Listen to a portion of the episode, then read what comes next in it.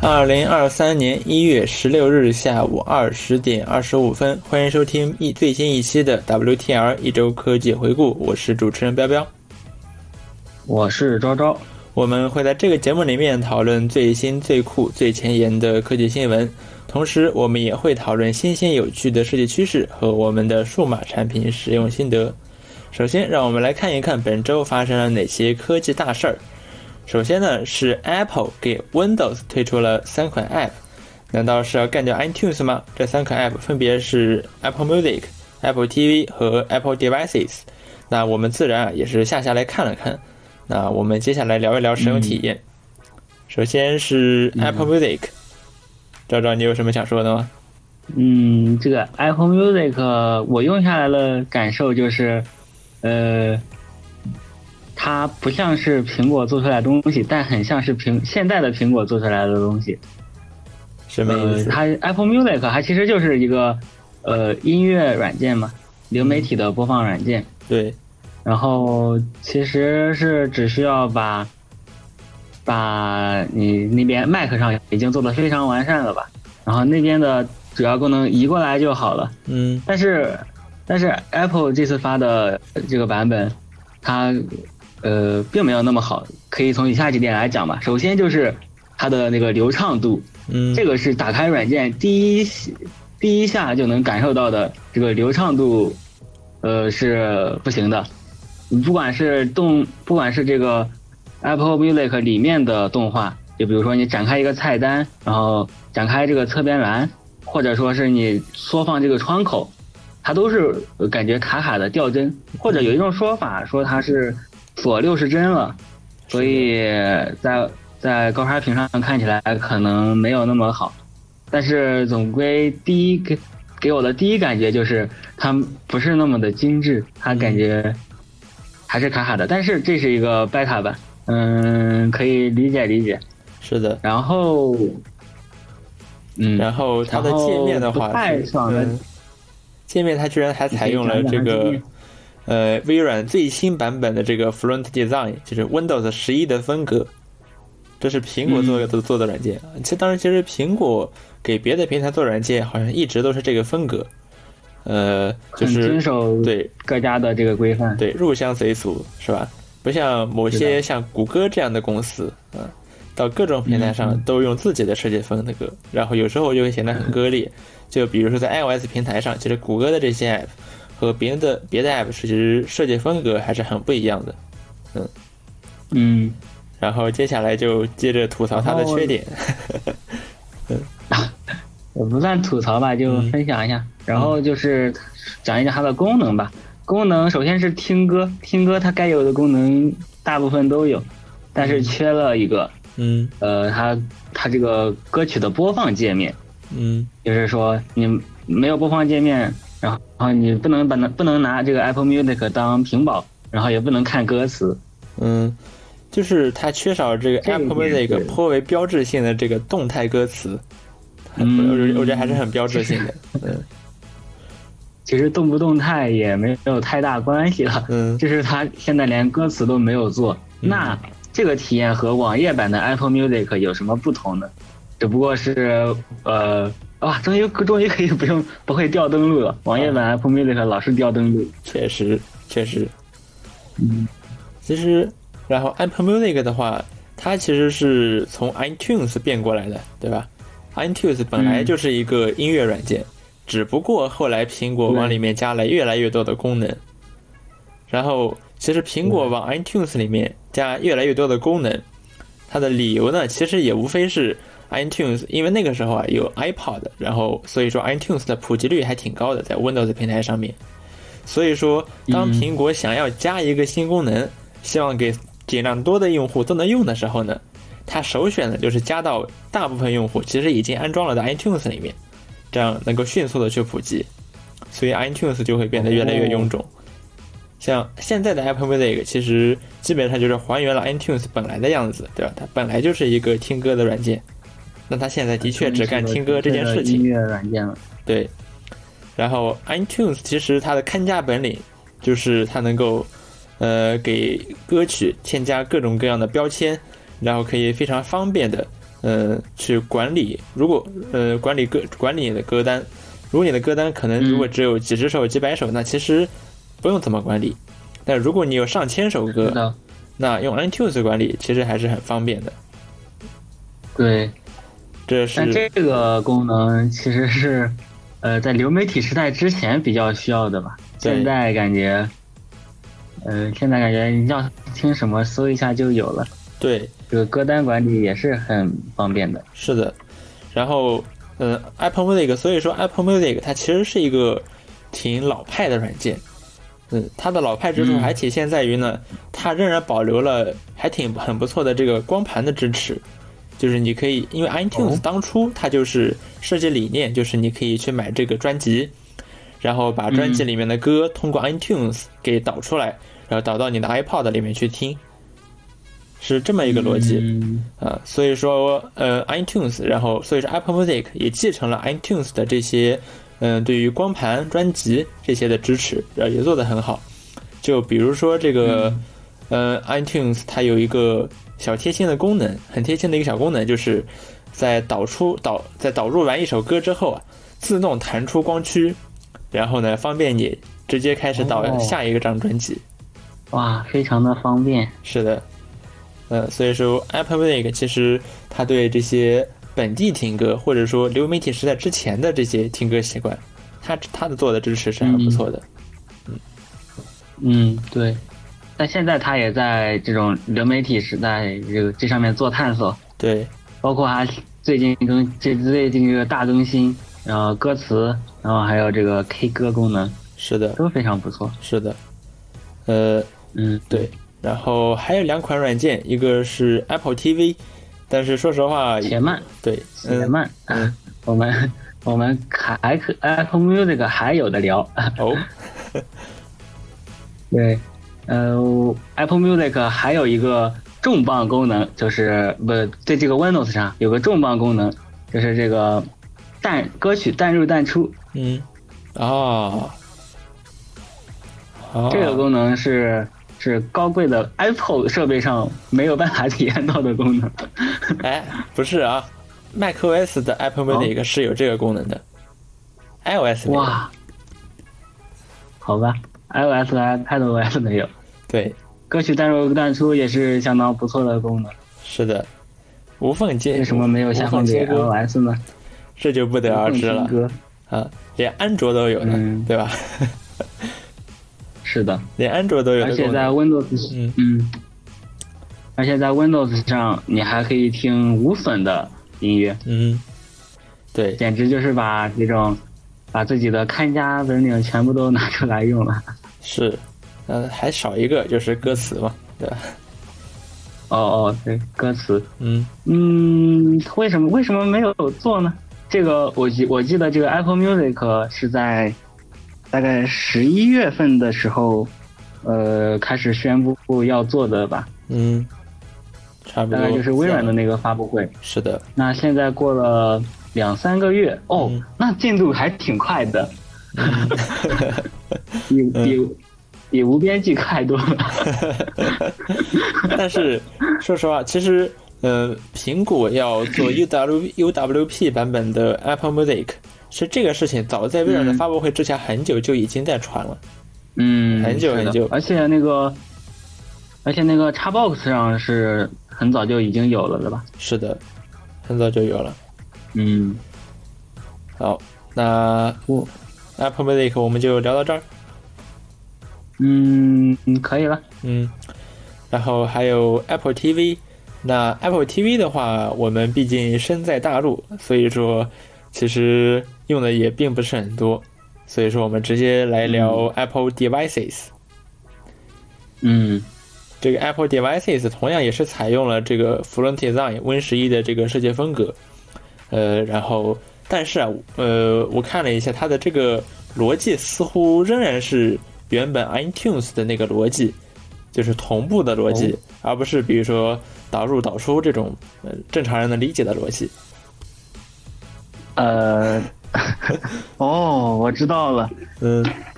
苹果让，对这这个同步的同步的概念，应该是很早的，呃很早的时候的一种说法，对，就是它的同、这个同步意思嗯就是就让你的是设备和你电脑上的数据一直保持一致，对大概是这个意思。对，但是在移动互联，因为它的这个同步，在它这个功能做出来的时候，其实是没有问题的。它做出来是给 iPod 用的、i p o d 只能干一件事情，就是听歌。但后来后面其实也有别的功能，但基本上它就是一个纯消费内容的一个产品。所以说，呃，它也它自己是不能生产内容的。所以说，嗯你让电脑作为一个中枢，然后去管理 iPod 上的内容，这其实是没有问题的。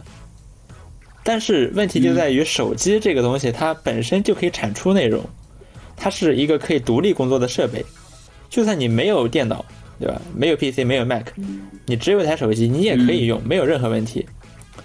然后这样一来呢，这个电脑，呃，默电脑，呃，它能够保存这个，相当于它保存的东西啊会和手机上的不一致。然后这个时候呢，用嗯同步这个逻辑就会很难去解释，这就很难用，一般人理解不了。嗯，对，哎，不过呃这个也可能也不能怪 Apple Devices 这个软件，毕竟在 macOS 上面、仍然还是同步的逻辑啊。呃、啊 m a c o s 上的 iTunes 的这部分功能是并到了这个文件管理器 Finder 里面，呃，但仍然是那样的逻辑，就其实没有什么变化。呃、Windows 上可能苹果没有办法去修改这个嗯、呃资源管理器，所以说做成了一个单独的 app。嗯，确实哦，嗯，所以这个 Apple Devices，呃，我我觉得很难说。我觉得之前 iTunes 被喷难用啊，这个东西恐怕也会被喷。嗯我刚刚又试了一下，仍然是连不上的状态。嗯，哦，就是昭昭把自己的 iPad 接到了电脑上，然后 Apple Devices 并检测不到。没有反应，并没有给我反应。是的，是的，不过然后我还发现、嗯这个 Apple TV 它的这个设计风格和 Apple Music 还不太一样。嗯就左上角这一块儿，Apple Music 是直接一个图标，然后一个呃这个应用的名称，然后排开的。嗯但是 Apple TV 它是先一个 Apple TV，然后下面是呃图标 Apple TV。好嗯，它好像比那个 Apple Music 多了一层。嗯我可以截图放到我们的，嗯，可以放到我们播客的简介里。是的，好，然后嗯，那这个东西其实也没什么好聊的，而且哦，还有一点就是，当你装这三个 app 的时候呢，他们都会提示你嗯一件事情，就是当你装了这个软件之后啊，你就不能再接着用 iTunes 了。呃，哦，对，然后这三个软件的账户其实也是用的是同一个，他们会登录同一个账户。哦，他们对，他们能做到呃这个共享共享账户还是挺好的，感觉微软有些应用它有些应用你都要自己手动登录一遍，确实，确实， 呃，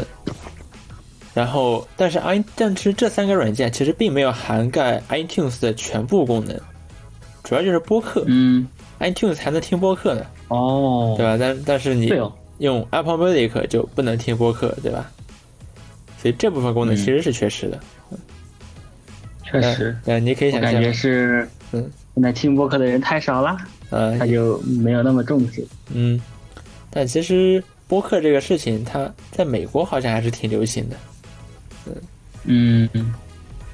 然后，那我们这三个 app 就聊到这里。其实我还是挺希望什么时候苹果能把 Windows 的 iCloud 也给翻新一下。现在这个把 iCloud 界面给翻新一下，不仅是界面，它用着也感觉嗯呃不太不太好用。就 iCloud 的云盘，呃，并不太好用，就是呃有时候它还会就上传 Win 从 Windows 给上传文件到 iCloud 上面，会特别特别的慢。嗯呃，我不清楚这是哪里出了问题，但无论如何，哦，还有当然还有这个界面，就 Windows iCloud 的界面也是很落后的，感觉是 Win 八风格，那落后的界面，感觉是 Win 八对风格，就是那种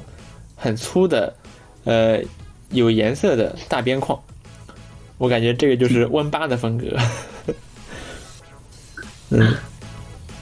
然后下一个新闻是，索尼在 CES 上发布了 PS VR 二的最新的这么一个预览，然后嗯呃，这个东西呢，它是插在 PS 五上玩的一个 VR，呃，它售价呢、哦是新鲜对是五百四十九点八八美元，其实并不算贵，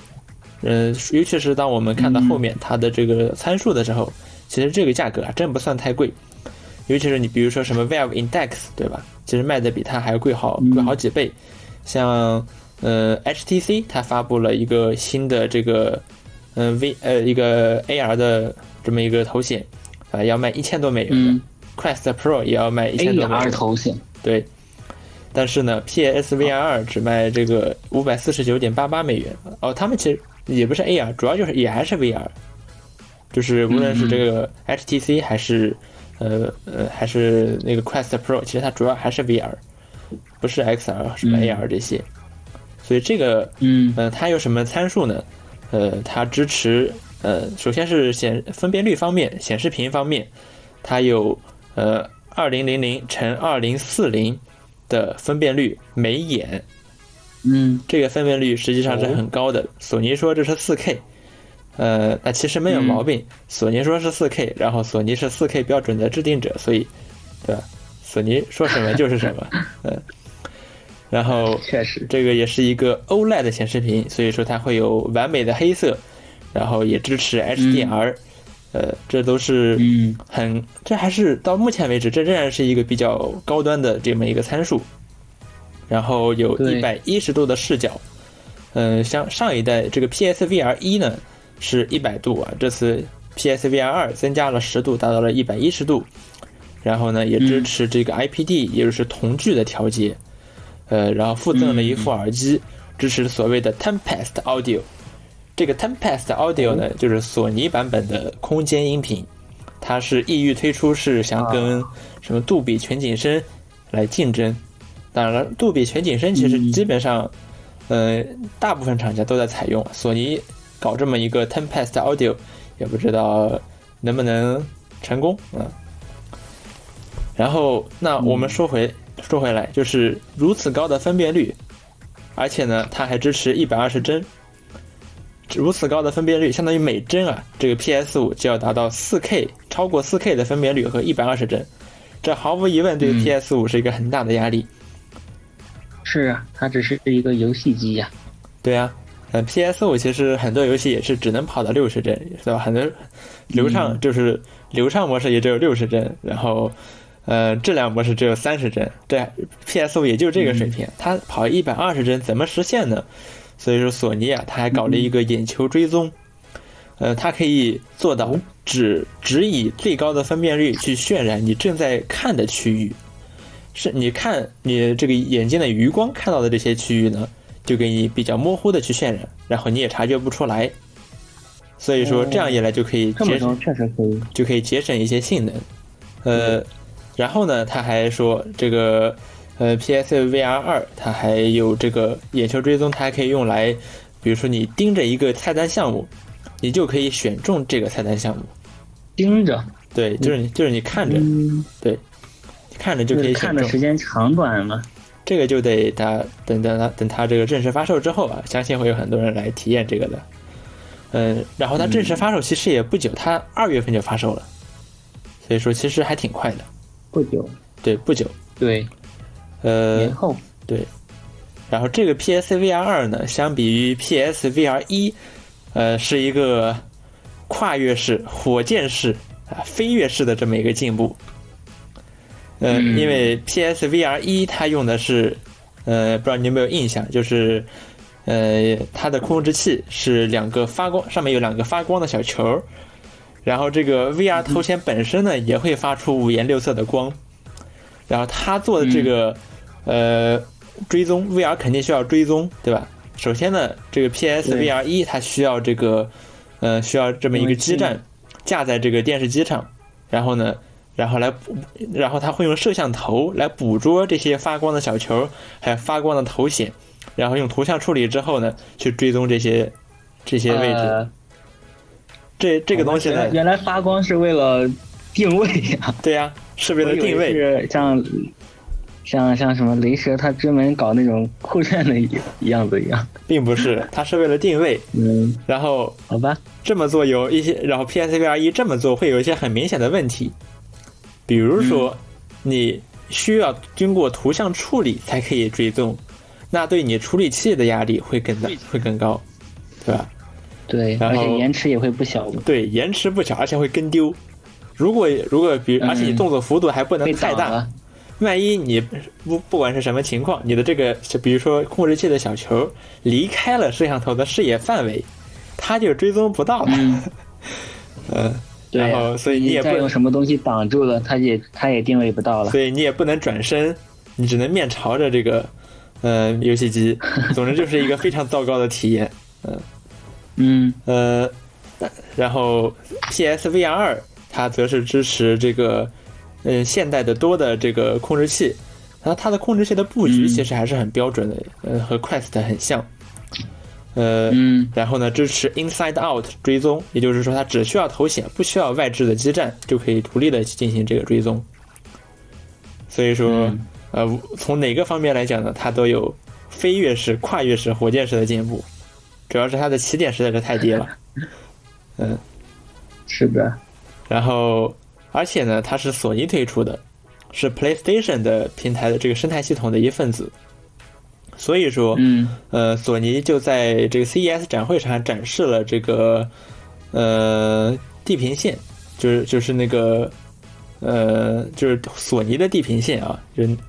对，不地是平那个线赛车地游平戏线西之绝境的 VR 版。呃哦，对，然后就是说，这个游戏要怎么第一人称吗？对，然后你然后你就可以射箭，就是 VR 射箭这些都可以，嗯呃，哦就是因为它是索尼生态系统的一份子，所以说它是 PlayStation 的一份子，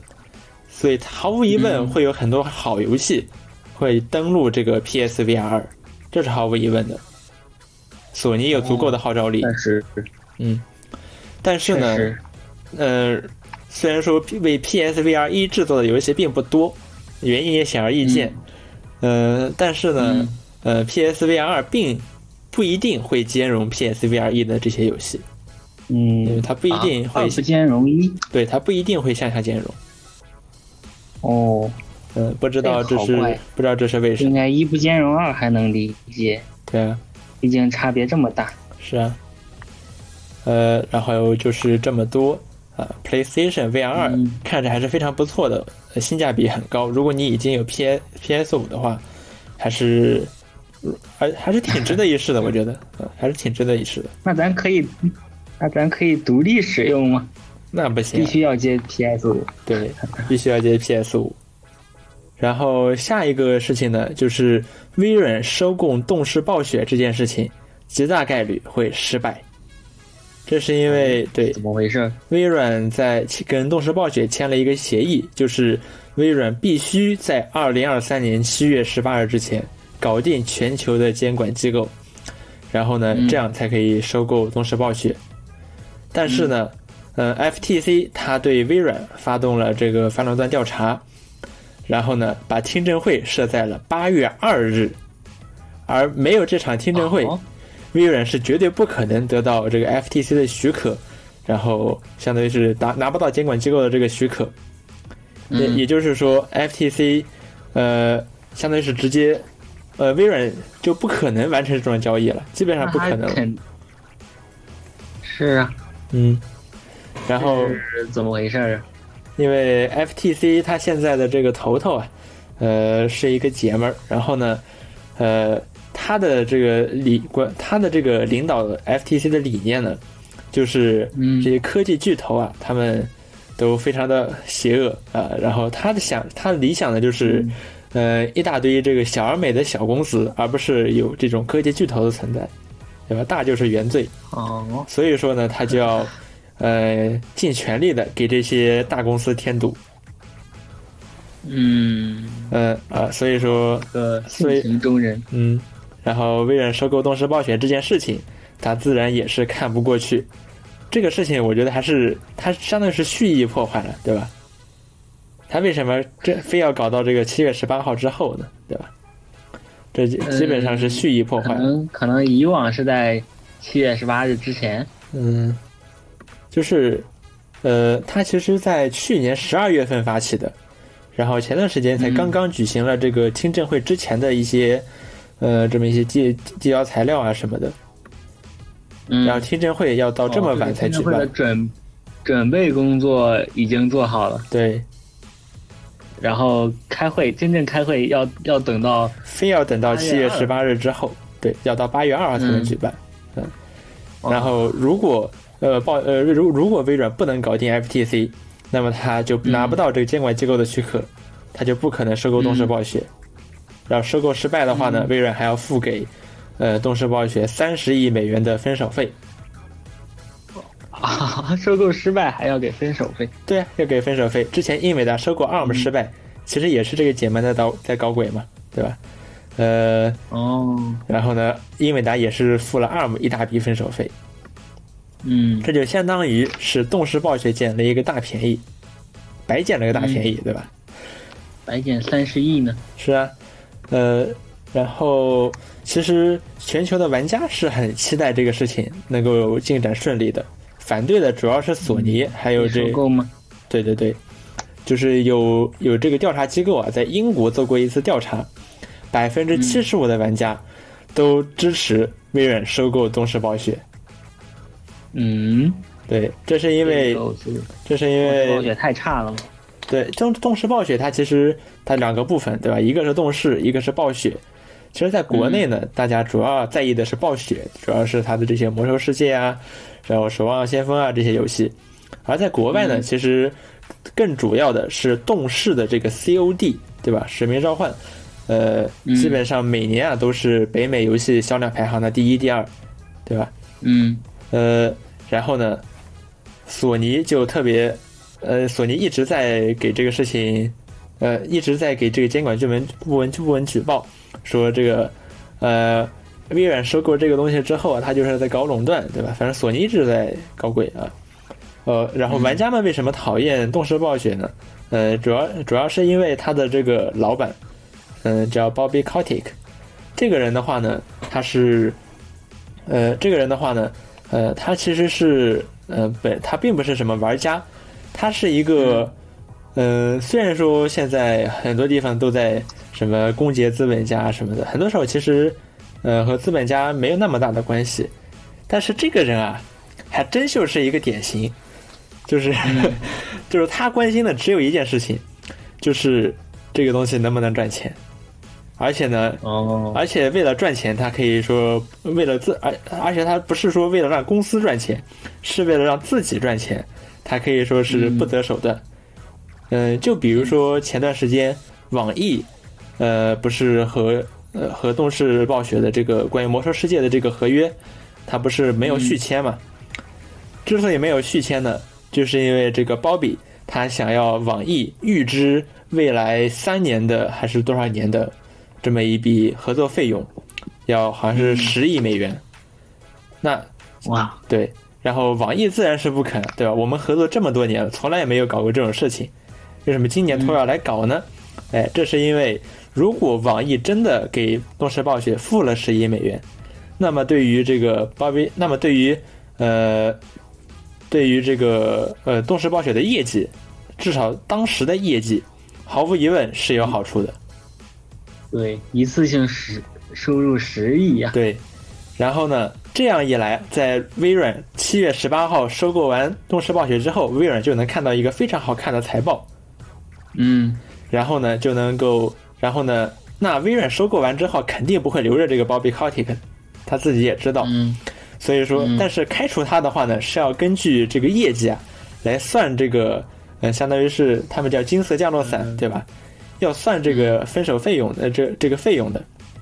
那鲍比就可以拿到更多的这个，呃，金这这个离职的这个费用。对，但是他干的这个事情，实际上损害的是公司未来的利益，是是长损害了公司的利益，长期的利益。嗯但是他其实不在乎，他其实不在乎。嗯对他其实会会干这种，真的会干这种杀鸡取卵的事情，啊，所以说然后之前他对玩家们自然也不会友好到哪里去啊，所以玩家们其实还是很讨厌他的，呃，但是现在呢，鲍比就白捡了一个大便宜，对吧？足足三十亿美元。啊，他这他这一波是怎么怎么着都是赚的呀，是啊，怎么着都是赚算的。盘打的太太精了。是的，嗯、关于他的这个光辉事迹呢，大家可以去听一听之前，嗯，集合网他曾经做过一个关于动视暴雪历史的电台，然后里面讲的呢是非常的非常的具非常的具体，然后也很有戏剧性，大家可以去听一听。嗯然后关于网易和这个动视暴雪之前那件事情，也有一个叫静和的这么一个公众号，他发了一篇文章，嗯，主要就是指向了这个 Bobby Kotick，呃，大家也可以去看一看，呃，也是写的很有道理，嗯，好，那么以上就是本周的这些科技大事了。然后接下来我们来看一看科，我们进入这个科技琐事环节。嗯，这是都是一些比较简短的新闻。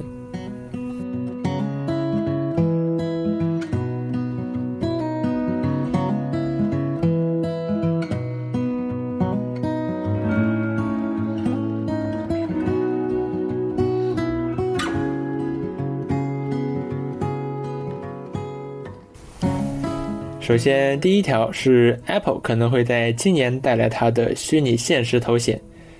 其实这个事儿年年都在哦说黑，心吗？对，年年都在说，对吧？也又在接着说，然后也没有什么新消息，所以，呃，所以也不知道是真是假。这次这个消息的话，是的确是 WWDC 说可能会在 WWDC 上发布，但是也有说法说会在春季发布会发布，但说实话都没有什么能具体证实的，我们就是快速略过吧，嗯。 然后下面一个事情是罗永浩的细红线科技注册资本增加到了一亿，呃，主要就是这关于公司的这些呃能查到的这些公开资料，它的注册资本从十万元增加到了一亿元，然后呢，相关的、嗯这么多，然后他的法人啊、这些大股东啊这些也进行了变更，呃，然后他的嗯他的企业类型变成了这个呃有限责任公司外国法人独资。呃，哦，那说实话，这都是他们公司内部的事情，我们也不是特别了解具体情况，我们只能看到有这么一个事情。嗯，其实罗永浩的这个 AR 公司西红线科技，在去年的十一月十三号才完成了五千万美元左右的天使轮融天使轮投资，呃，然后后面还会有一些什么投资者来去状告罗永浩啊，反正有一堆的事情，呃，但老罗看上去是要铁了心在 AR 这条赛道上走下去了，是的，那我们就希望他成功吧，嗯，这其实也没有太多好说的。然后下面下面一条新闻是，Meta 将会停止为 Meta Quest 一提供新功能。这个 Quest 一呢是发布发布于二零一九年，用的是呃 X 高通的这个 XR 芯片，相当于是一个骁龙八三五特殊的骁龙八三五。嗯嗯，从从二零一九年到现在，Meta 说在二零二三年的话，它就不再会接收到新功能了，但是会有接着会有安全更新。哦，对，已经三四年了，是的。然而 Quest 二呢，就升级到了这个 XR 二芯片，就相当于嗯类似于是骁龙八六五，一个特殊的骁龙八六五，那其实强的还是挺多的。对，八嗯三五八六五，嗯，然后这么一个事儿。然后下面一条新闻呢是，Apple 正在开发 WiFi 蓝牙蜂窝数据三合一芯片。嗯，但是这个芯片也不会特别早就推出，因为我们之前有有一次 WTR 里面也聊到，就是 Apple 研发这个 5G 芯片、5G 基带失败了，所以说还是得接着用高通芯片。但是呢，先 Apple 显然也没有放弃，所以说可能会在这个2024年底或者2025年年初的时候推出，距离现在其实还有差不多两年的时间，具体有什么变数其实也不好说。而它嗯对，而那现在那蜂窝数据我们都知道，Apple 基本上用的是高通的芯片，那么它的 WiFi 和蓝牙芯片用的是谁的呢？用的是博通的，嗯，就 Broadcom 这家公司的。这个消息一传出来啊，博通的股价立刻就跌了，嗯嗯， 因为 Apple 来自 Apple 的订单还是占了博通公司相当高的一部分这个收入的。嗯好，然后下面一条也是关于 Apple 的新闻。Apple 它是一个两万亿市值的公司，而它的 CEO 库克呢，在二零二一年拿到了九十八点七百万，这应该是什么？九千八百七十万八？千嗯，啊哦，对对对对对，对九点九二九千八百，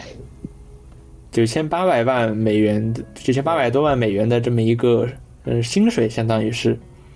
在二零二二年略微增长了一点，到了九十到了这个九千九百多万，但是呢，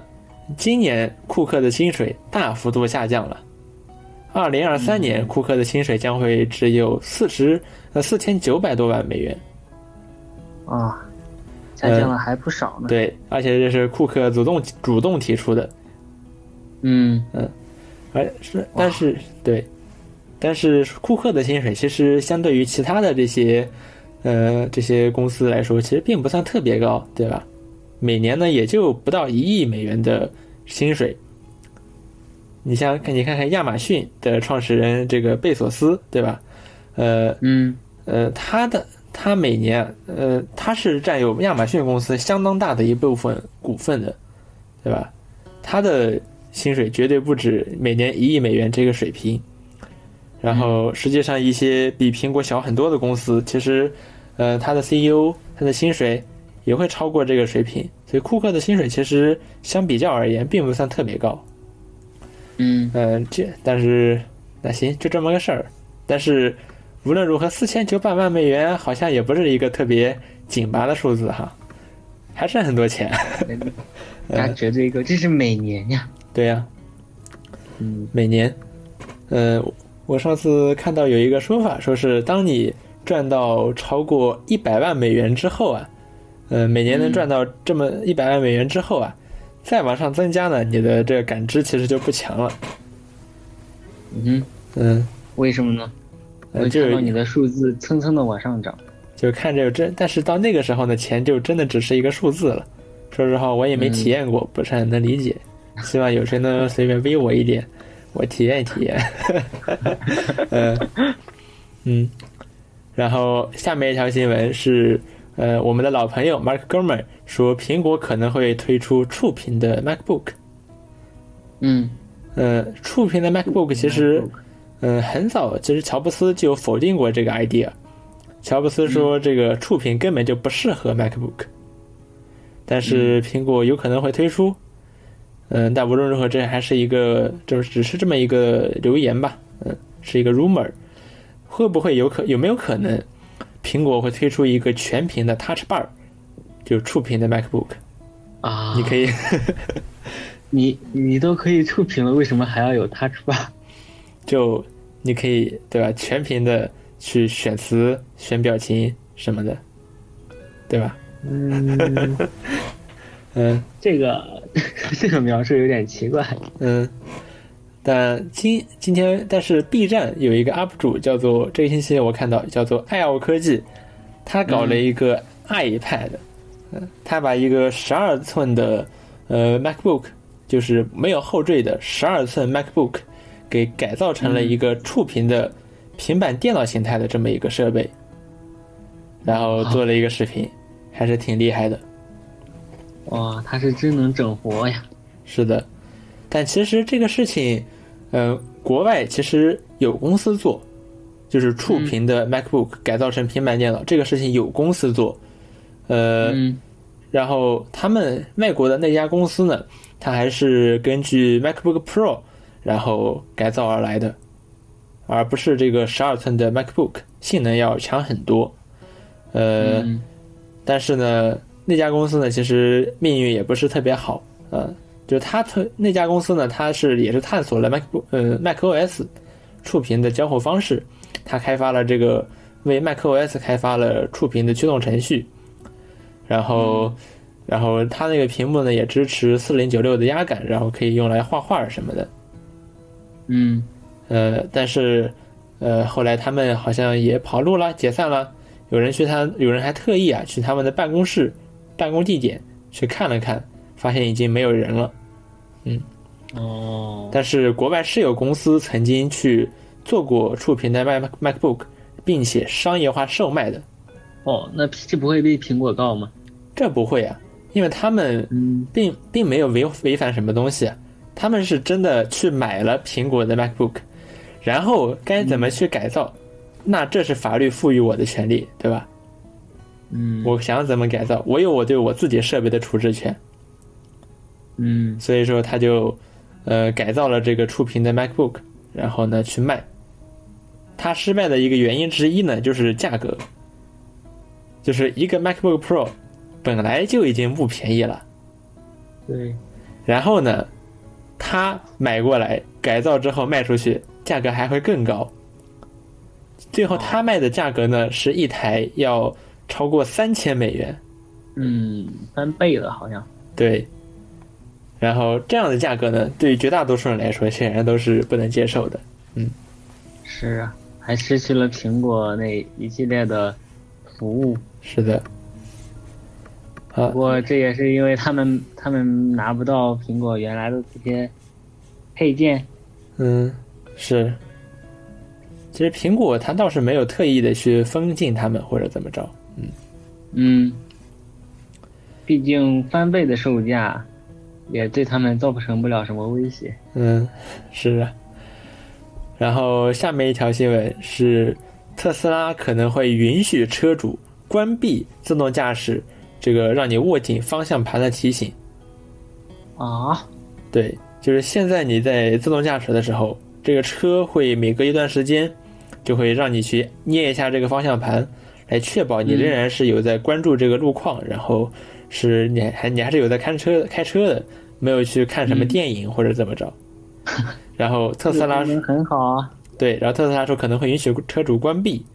嗯，然后呢，立刻就引起来了监管部门的关注。哇，那这个这个我不好说，嗯，自动驾驶还是得有人看着才行啊，是的，毕竟是在汽车上。嗯，嗯，就是美国的叫 National Highway Traffic Safety Administration，然后就去跟特斯拉去联系了，嗯，立刻就招来了监管部门的关注。 嗯，然 后我觉得这事儿难说。对，然后我们下一条新闻呢，也是关于马斯克的，是他的克新产业，对吧？Twitter。嗯，那魔阵之王的 Twitter 帝国又发生了什么事情呢？那就是这周呢，呃，这周呢，很很多用户发现啊他们用的这个呃 Twitter 的第三方客户端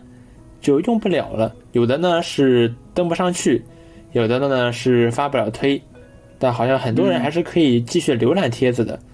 但总之呢，它好像就完蛋了。呃，像那些比较知名的 Twitter 第三方客户端，比如说 TwitterBot，比如说、呃 Terrific，嗯、还还有好好好几个，有好几个，呃，他们嗯好像都登录不了了，嗯、并且呢，这个事情还有所反复，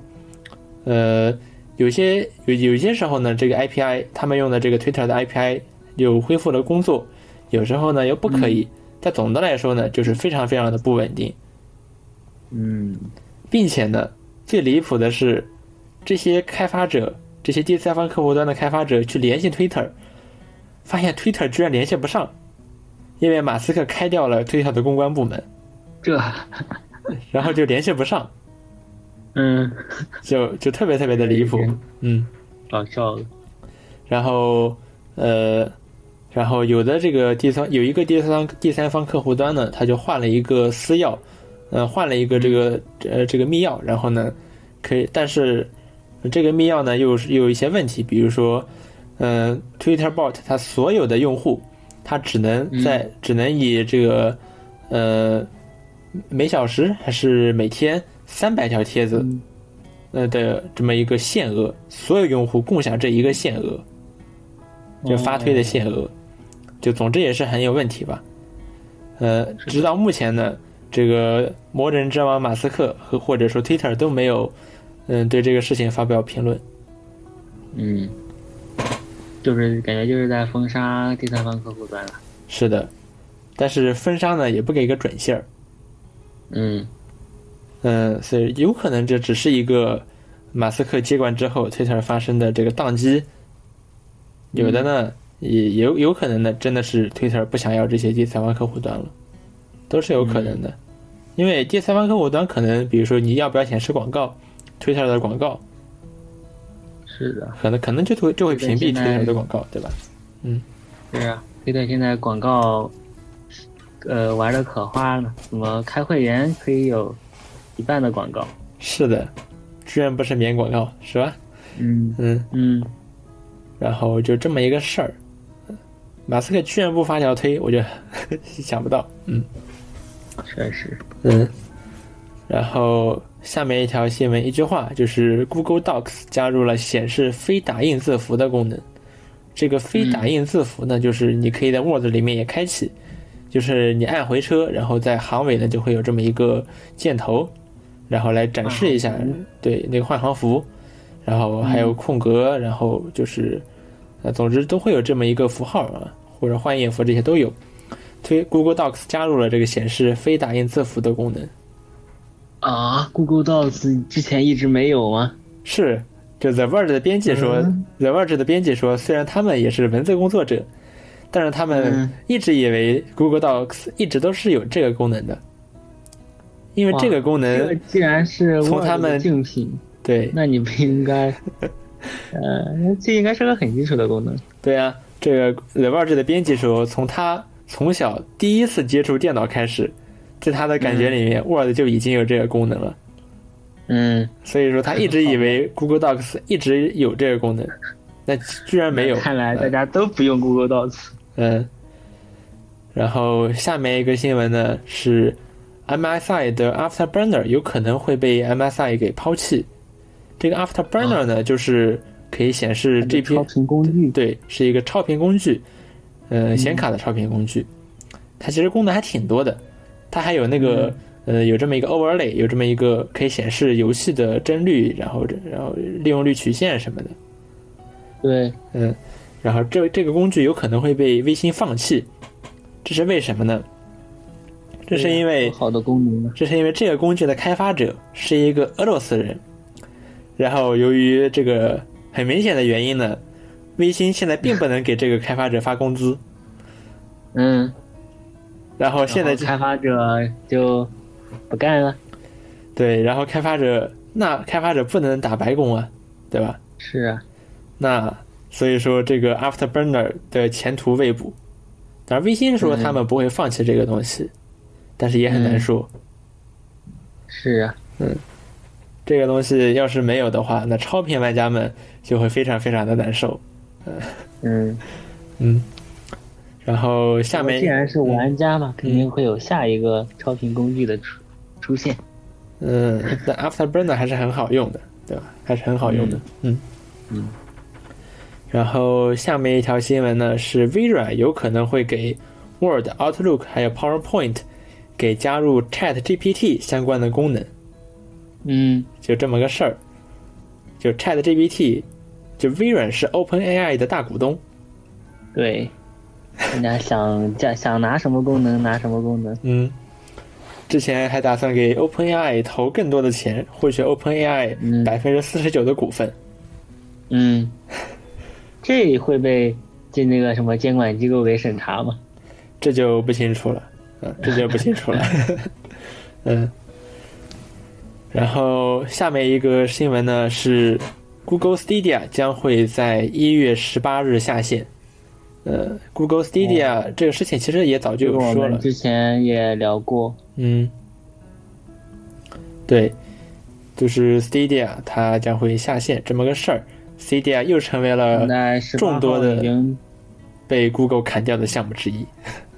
是，嗯，但除了砍掉，这次这个呃 Stadia 它还做了一件非常有格调的事情。嗯就是它，呃，首先是发布了，就十三号发布了一个新游戏，对，就是它快要下架的时候发布了新游戏，嗯一个叫这个 Work Warm Game 的游戏。嗯，这个游戏其实是类似贪吃蛇，嗯就非常简单。但它嗯为什么要上线这个游戏呢？因为，因为它是早期这个 Stadia 在测试的时候，然后拿来测试的测试用的游戏。嗯然后现在在最后离别之际把它开放给玩家。哦，挺有情怀的。是的，然后呃还推出了这个 Stadia 手柄专用的蓝牙蓝牙工具，嗯呃启用蓝牙功能的工具，嗯因为之前这个 Stadia 手柄它只能用于 Stadia 平台，或者说它好像它好像是专门做了几个硬件，什么电视盒子之类的东西吧。嗯有类似主机的那种那些东西，但它是个主要还是云游戏。嗯然后它的蓝牙功能是不能单独用的，就是说你只能在它的呃这个主机上玩儿嗯，啊，这个主机得打引号， 是说起来怪怪的。是的，我呃，现在我们我们这个公我们这个 Stadia 下架了，那你的手柄怎么办？嗯、不能用了是吗？对啊呃，那就变成电子垃圾了，太浪费了。是的，Stadia 说啊，嗯呃，不是的，我们会给你们一个工具，你可以再打开它的蓝牙，然后你去你的其他主机上玩儿就可以了。哇，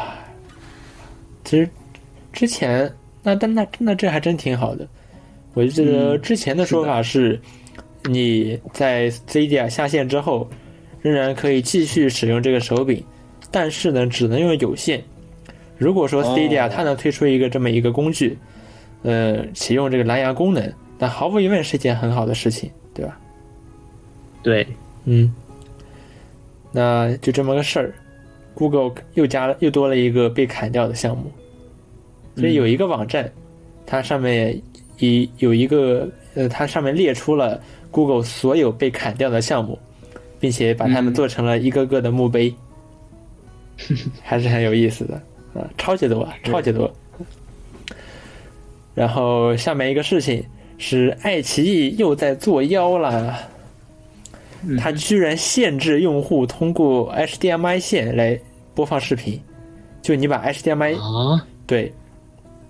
就有用有人把这个自己的 iPad 通过嗯 HDMI 给接到了电视上，然后发现爱奇艺哦提、居然提示说这个啊、因为这个数字版权保护方面的原因啊，你不能在电视上去播放视频，你只能在 iPad 上看。这也太离谱了吧！对，太离谱了。呃，前几天我还看到爱奇艺加了一个什么会员不能共享的呃限制，嗯，天呐，哦，再然后再往前倒的话，爱奇艺还限制了这个他们的黄金会员投屏的权、嗯权利，投屏只能投七四八零 P。想四八零 P，对，然后想要这个，屏的意义是什么？然后想要投屏更高的清晰度呢，就需要升级到白金会员。 嗯，但是白金会员哎呢，就包含了爱奇艺的电视端 app 了，那就没有必要投屏了。啊，对，好吧，就这么一个事儿，就干的挺恶太心鸡贼的，了就相当于是强，相当于是这个掐着黄金会员们的脖子，让他们去升级白金会员。嗯，而且你听听这个名字，对吧？黄金会员，我嗯感受不出来有什么尊贵啊。 嗯，而且他说这个是什么数字版权保护方面的原因，就连 Netflix 都没有做的这么都都没有做的这么过呢。呃，呃爱爱奇艺是怎么了呀？缺钱了吗？嗯，他可缺了是吧？他可缺了。呃，爱奇艺它在这个削减会员权益，或者说推出涨涨价，或者说推出更高档次的会员，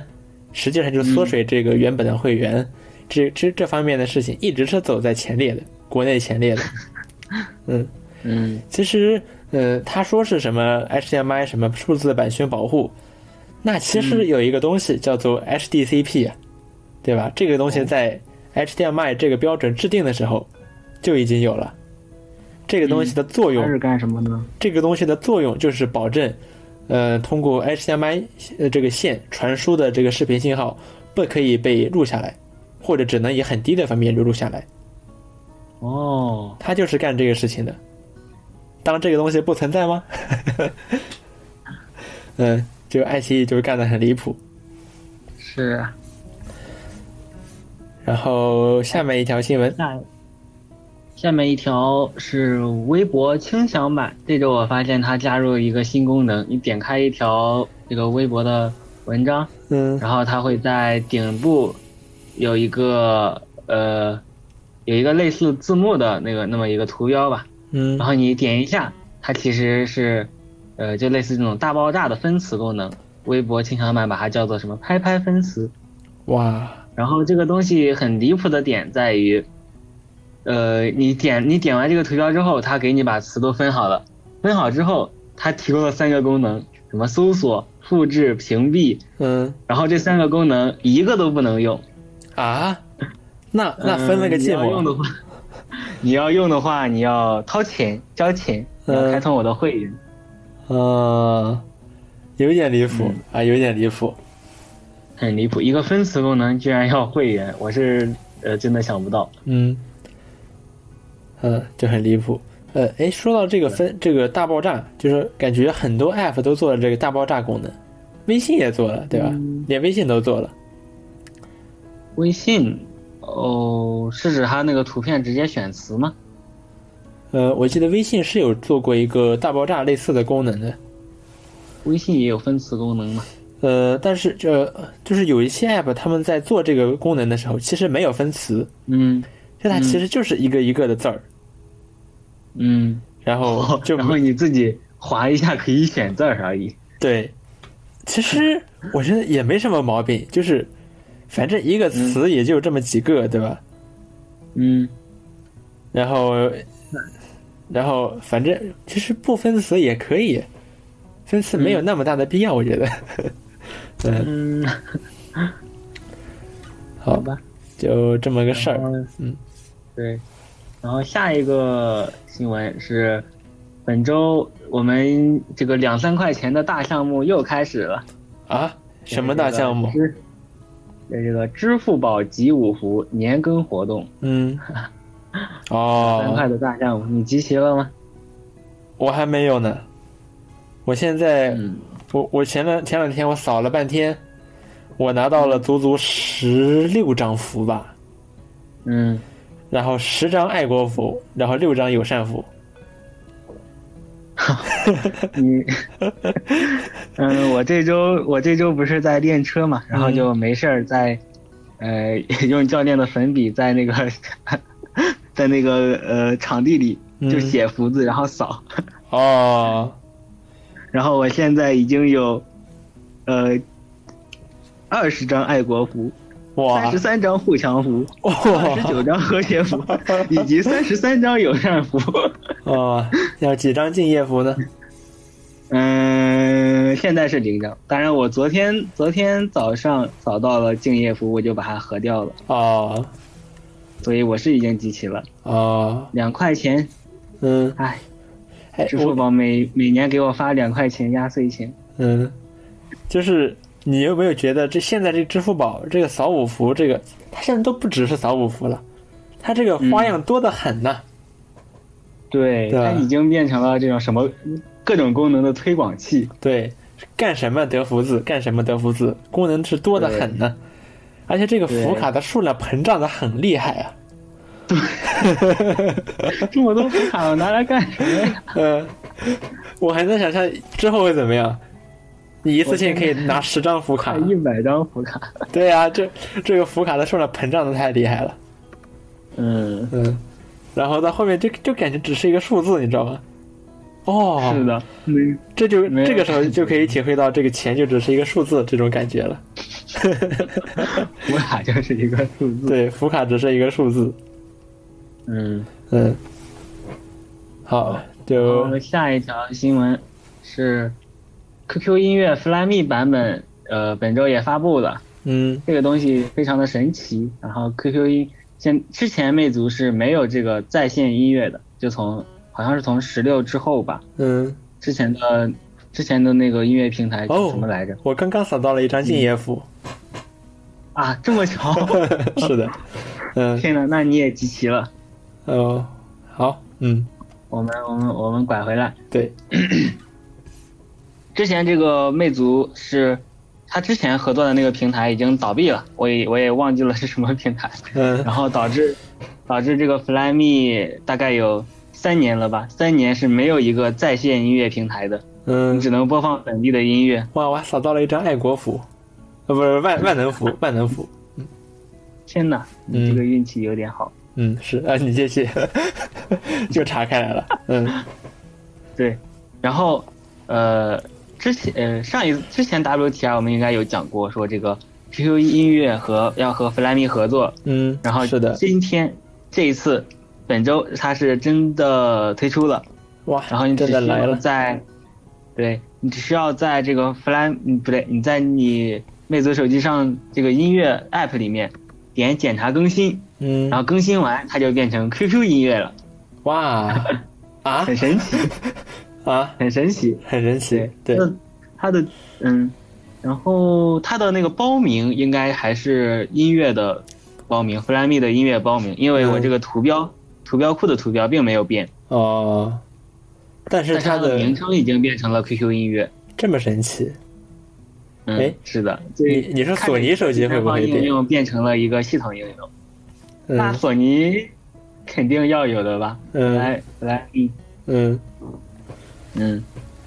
然后它这个 QQ 音乐其实是其实就是 QQ 音乐的简洁版，嗯，好像 MIUI 也在用，就 MIUI MIUI 定制版也是差不多这么个东西。哦，是，但是这么着的话，Flyme 的语言助手终于不那么傻了，它终于能帮你放歌了。可以吗？虽然在我的魅族时期上好像不行， 嗯，按理说应该放歌，然后就接近比如说嗯 Apple Music 那种体验，用语音是的助手直接放歌。是的，嗯唉，嗯，当然今天这个呃魅族时期也发布了更新，那嗯更新之后还是播还是放不了歌，嗯，我哦觉得，这个进度还是相当的缓慢，可能嗯他们在忙新的手机吧，魅族十九，魅族二十，嗯，对，这进度有点慢啊。现在这个八 Gen 二的手机都已经发布还挺久了。嗯，还好吧，嗯十二月发的吧，嗯，稍微有一点点慢。嗯，我魅族一向如此。嗯。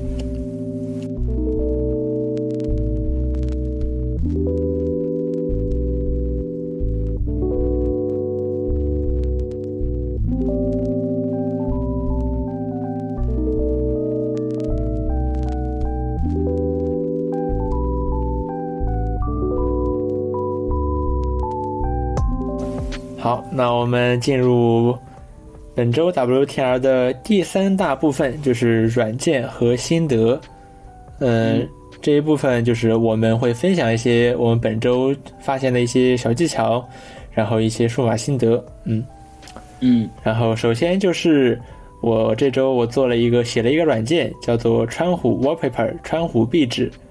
这是一个给 macOS 生成动态壁纸 HEIC 文件的这么一个 app。然后相当于是你可以用自己的壁纸，然后去组合，写你想亮暗色，亮色一张壁纸，暗色一张壁纸，或者说你在一天里面按时间变换，这些都是可以的。嗯，对。然后这个项目我现在也已经在 GitHub 上开源了。呃，然后我还做了一个视频，在 B 站上做了一个视频。那播放量说实话不是很高， 现到现在还没有到一万。嗯，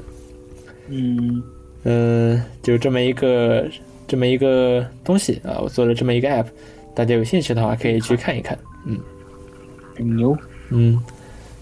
然后下，然后还有一个事情呢，是我在 The Verge 上看到，就是，嗯，当我们去入住这，比如说一些宾馆或者说民宿的时候，就可能会有一些隐藏的摄像头，它可能会在偷偷的在拍你，然后还是很可怕嗯的。对，对，是的，是有没有可能？然后他就 The Verge 他就找了教我们说如何用手机来找出这些隐藏的摄像头，嗯有主要有四呃三四种方法吧，主要有四种方法。首先呢是可以用手机的摄像头去寻找，嗯，这个的原理是什么怎呢找？呢？就是，嗯、这些隐藏的摄像头啊，他们可能为了很多很很多时候，为了在比较昏暗的房间里面，仍然可以看清楚这个画、呃画面呢，他们会配备这个呃红外摄像头。当然，这种红外摄像头呢是主动式的，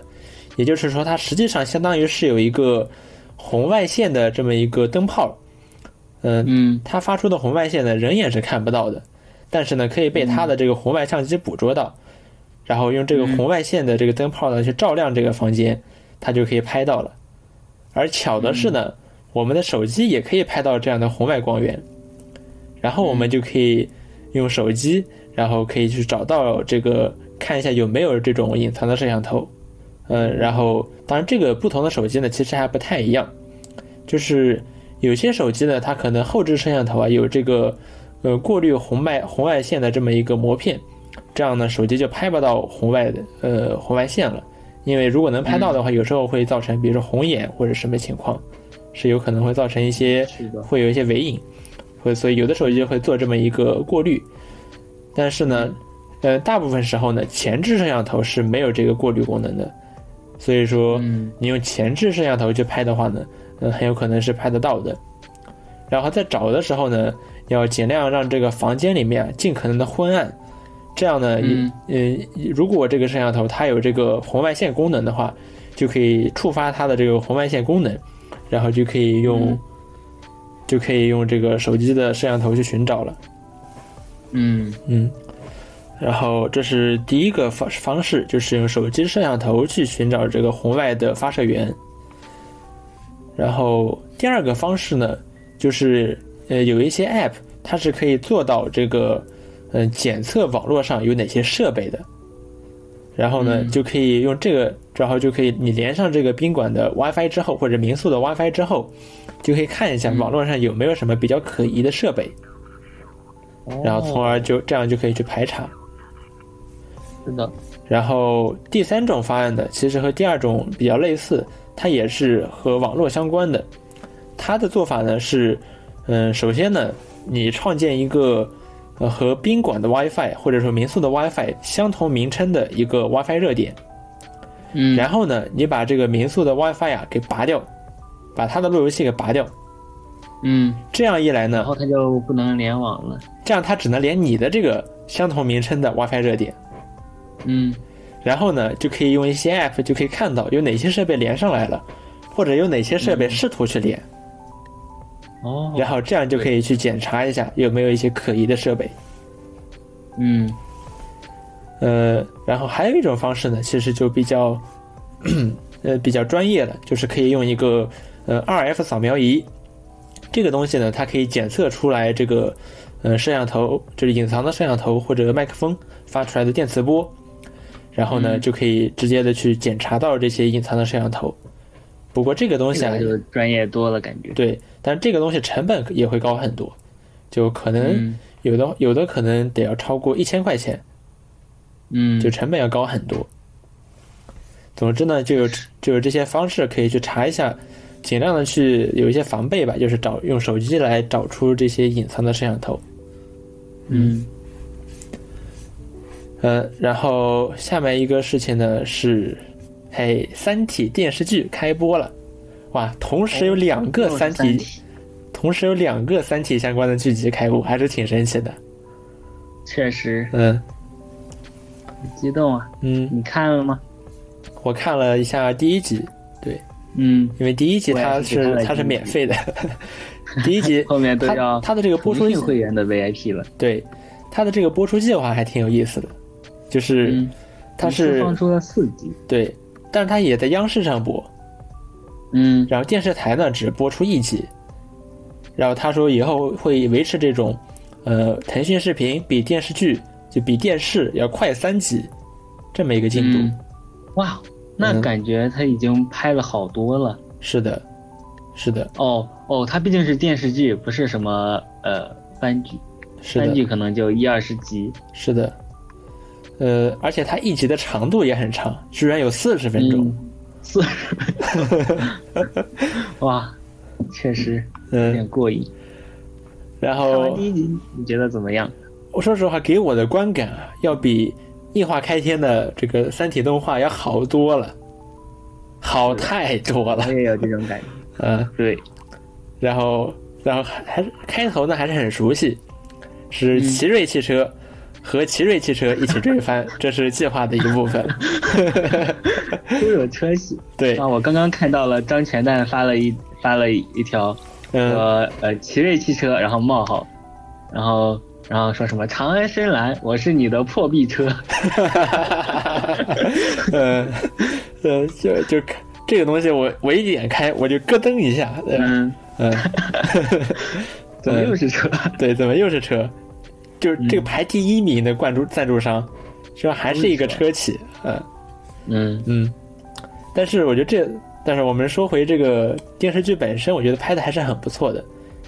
嗯，就是它没有像《异化开天》那样去乱编，对吧？改编然后去乱编，嗯，它还是比较忠于原著的。对，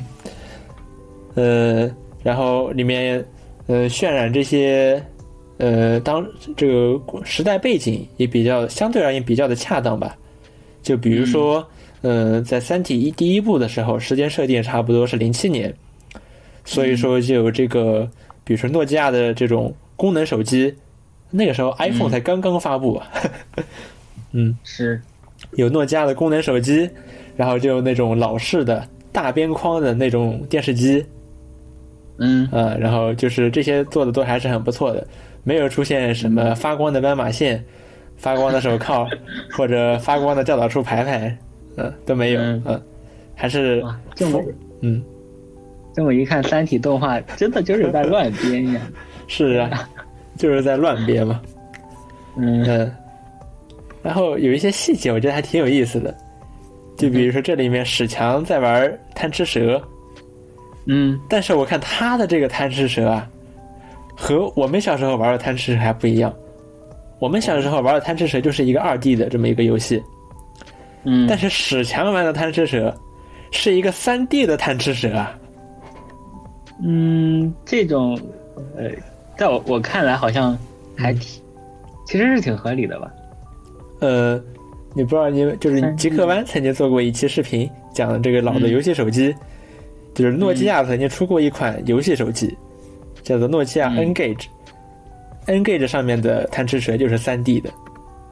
嗯，但是呢，是这样子的吗？ N Gage 并不长史强的手机这个样子，嗯嗯，但不是就是好吧挺有意思的这么一个东西，嗯。嗯，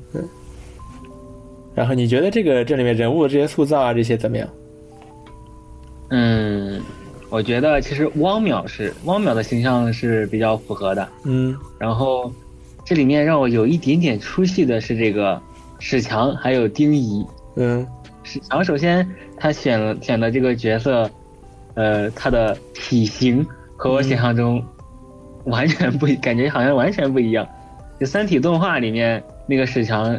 最对我的我的感觉是有点太过了，他嗯太刻意去让史强这么这么这么高大这么壮，嗯，然后这个这个《三体》电视剧里面选角这个体型，然后就是，呃，看起来就不像那么，嗯，没有没有史强那么，我我心中史强应该是，嗯，比稍微有一点点魁梧，稍微有一点点壮的感觉，但是他们选的这个甚至有一点文静，就第一眼看上去啊，但其实他演技我觉得还是可以的吧，是的，嗯是的。然后这部剧里面好在好像也没有什么小鲜肉什么的，但可能小鲜肉比较贵，哦对他们也请不 起。嗯，然后呢，丁仪是王传君饰演的，我第一眼看还以为是基努里维斯呢。哦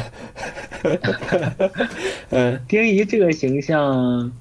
呃嗯，我也我也不是我也不是太认同，嗯但是，但是他就先他就这么演着吧，毕竟是年轻，对年轻时候的鲸鱼，其实我脑海中是没什么感觉的。嗯，哦，其实我我能嗯想到的是一个，呃，白发苍苍在太空舱里喊孩子们快跑的那个形象。哦，哎，你你有看过那个《球形闪电》这个小说吗？嗯，我还没有，啊，就是那里面也有鲸鱼，我记得。不仅是有丁仪啊，丁仪基本上算是主角了。嗯嗯，就是我们中中选里面说的那种，就是虽然故事的叙述者我并不是丁仪，但是丁仪毫无疑问算得上是主角。嗯嗯嗯，然后对，然后不知道，我感觉还行啊，主要是这个演员啊，王传君，我还是比较嗯认可他的。哦这个王传君他以前饰演过什么角色呢？他是饰演了饰演过那个爱，我印象最深的是那个《爱情公寓》吧，哦，对对对，就《爱情公寓》里面的关谷神奇，但是、神奇，但是王传君说他很不喜欢这个关谷神奇这个角色，嗯嗯，然后他饰演过这个《我不是药神》里面的，我忘记名字了啊， 他饰演过《我不是药神》里面的一个角色，嗯嗯，然后对他的演技我觉得还是很不错的，而且是一是个的挺有追求的这一个演员，对对就对不他像在不断的打突破自己，嗯，不会被自己演过的角色束缚住。是的，我们在《爱情公寓》里面见到的这几位演员，嗯、其实大部分演员其实并不并不那么出名，在演完《爱情公寓》之后，嗯，还有有一个曾小贤天天去演，天天就参加各种综艺游戏是 吧？呃，玩玩游戏什么的，也不怎么样。确实，呃，像这呃，王传君是他们里面最具有追求的这么一个人，嗯，然后他来演演丁仪的话，我还是很期待的。是的，起码看到这些演员都不是那种划水的演员，是的，是的。嗯然后而且剧情也是在正常的讲剧情。嗯，对，嗯，当然我也看到有一些批评，就是，呃，说他有点太，呃，按照原著的这个框架走了。就原著毕竟是一个小说，然后它的这个叙事节奏和你电视剧的叙事节奏，它还是不一样的。嗯，而且而且刘慈欣他在呃他在渲染他他在写这个情节的时候，他其实呃，比如说他的文笔可能没那么好，所以说文人物主要都是就是对话。那嗯电视剧其实可以在这呃有更多，比如说表情、身体上的动作等等其他的这些方面去表现。哦我看到了一些这些方面的批评，就是说他可以，他呃有点太呃他他有点过于死板的，就是按照原著去走了。他其实是可嗯以有一些自己的改编的，只要不要像异化开天那样乱编就可以就 行，对吧？像我的《三体》也是有一定的改编的嘛，但它改编的就很好，对吧？对，嗯，对，那总的来说，我还是很期，我觉得这个电视剧《三体》真的挺不错能的看，对，我挺能们看，我们可以相当于重温一遍这个《三体对》，，可以借助这个电视剧重温一遍《三体》。对，呃，但这也是这个批评批评者们一个比较观一个观点，就是他有点太粉丝向了，对吧？如果你一个新的观众可能看不太懂，哦，这个我嗯倒嗯没有怎么考虑过。是的。那无论如何，他的这个目前的表现，那毫无疑问是，主要是三体动画社的这个门槛太低了，这个标准啊太低了。哎 嗯，三体画是什么牛 马？是啊，嗯，然后但是这个《三体》电视剧似乎它就没有《三体》动画那么有钱。但《三体》动画其实嗯它能呈现出来的，并不能看出来它有钱。但是我们知道它有两亿人民币的投资嘛。呃，但是比如说这个《三体》剧集，在它里面啊，这些全世界各地的这些高级政要，他们开会的时候，这个会议这个会议室啊，看着就不像是这种大场合用的会议室，嗯，对吧？就感觉是就是一家公司的这会议室，人还坐的挺满的，挺挤的，对吧？这么说， 确实这是一个为嗯全人类也考虑的事情，居然是一个公司的会议室布局。对，这就是确实哦，就 这么多，真没想，嗯就是这么多高级的这些官员，这些嗯军人，我想嗯，他们开会的时候，总得比普通的公对对司对更气派一点 吧？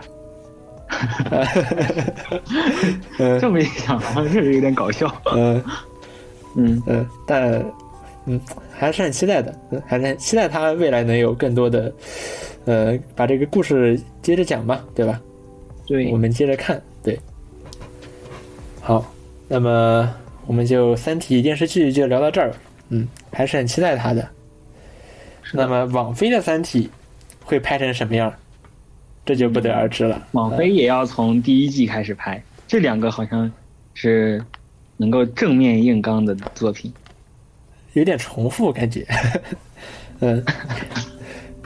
嗯也许会，嗯，起码网如果网飞能够现在开播的话，那就很有意思了。是的，就三个电 三个剧集同时播， 太乐了，嗯。是的，好，那么本周的 WTR 就到这里了。嗯，我嗯我是主持人彪彪，我是昭昭，我们下期再见，拜拜。拜拜。